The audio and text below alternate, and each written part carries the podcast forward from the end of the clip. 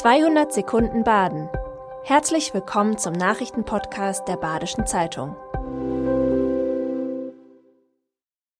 Die Nachrichten am Freitag, dem 2. Juni.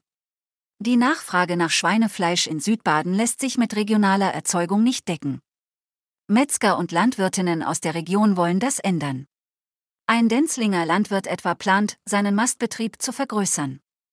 Laut dem Glottertäler Metzger Hermann Linder können die Erzeugung und der Absatzmarkt von Fleischwaren nur mit regionaler Investition eng verbunden bleiben.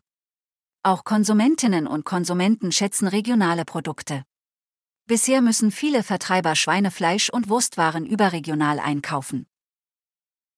Deutschland wird bei Bad Säckingen ein bisschen größer, denn die Staatsgrenze zur Schweiz ist neu vermessen worden. Das geschah anlässlich des 450-jährigen Jubiläums der Bad Säckinger Holzbrücke, über die die Grenze verläuft. Die Grenze liegt nun 8,20 Meter weiter östlich. Ihre Verschiebung geht auf die neue Definition der Landesgrenze im Hochrhein zurück. Statt dem sogenannten Talweg, der Verbindung der tiefsten Punkte im Rhein, wird künftig die Rheinmittellinie die Grenze sein. Denn die Lage der Rheintiefpunkte ändert sich wegen der Strömungen ständig und kann somit keinen festen Vermessungspunkt darstellen. Schon seit 2004 gibt es Bestrebungen zur Neuregulierung der Grenze. Noch ist zwar kein neuer Staatsvertrag zwischen Deutschland und der Schweiz abgeschlossen, der Verlauf der neuen Grenze steht aber fest. Der Kader des SC Freiburg II für die kommende Fußball-Drittligasaison nimmt zunehmend Form an. Zum Saisonstart im August werden zahlreiche neue Namen in der Anfangsformation auftauchen. Denn viele Spieler gehen, darunter Vincent Vermey, Philipp Treu, Andy Hoti und Lars Kehl.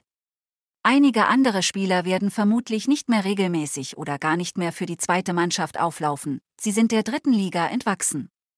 Dafür kommen vielversprechende Talente dazu, so wie Alessio Besio vom FC St. Gallen und Rückkehrer Fabian Rüdlin vom FC Thun.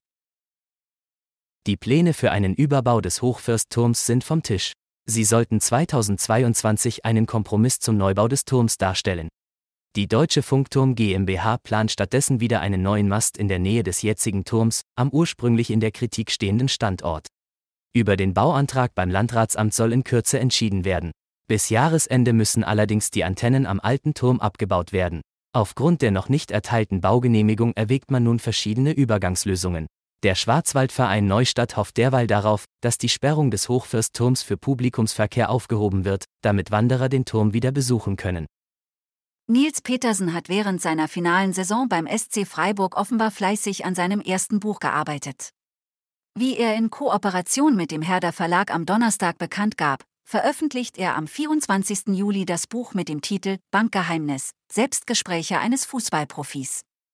Petersen schreibt über seine Laufbahn von Wernigerode über Jena, Cottbus Bayern und Bremen bis zum SC Freiburg.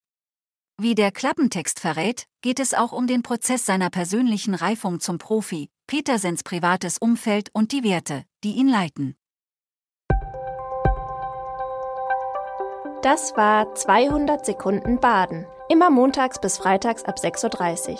Aktuelle Nachrichten rund um die Uhr gibt's auf der Website der Badischen Zeitung badische-zeitung.de.